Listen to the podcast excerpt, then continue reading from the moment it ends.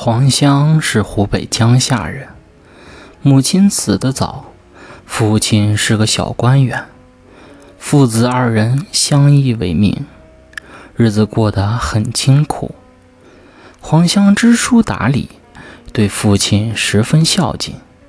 在炎热的夏天，他用扇子把床上枕上的席子扇凉，让父亲睡得舒服些。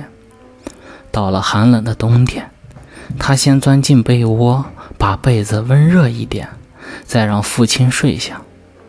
因此，父亲更爱护他，帮助他学习了许多的知识。黄香长大以后，做了官。在他当魏郡太守期间，有一次遭了水灾，当地的百姓被洪水冲得无家可归，没吃没穿。黄香拿出自己的俸禄和家产，分给了受灾的百姓。因为黄香幼年时勤奋好学，知识渊博，对父亲又十分孝敬，所以博得许多人的赞美。当时在京城里流传着这么一句民谣：“天下无双，江夏黄香。”天下无双的意思是天下找不出第二个，形容出类拔萃。独一无二，这就是天下无双。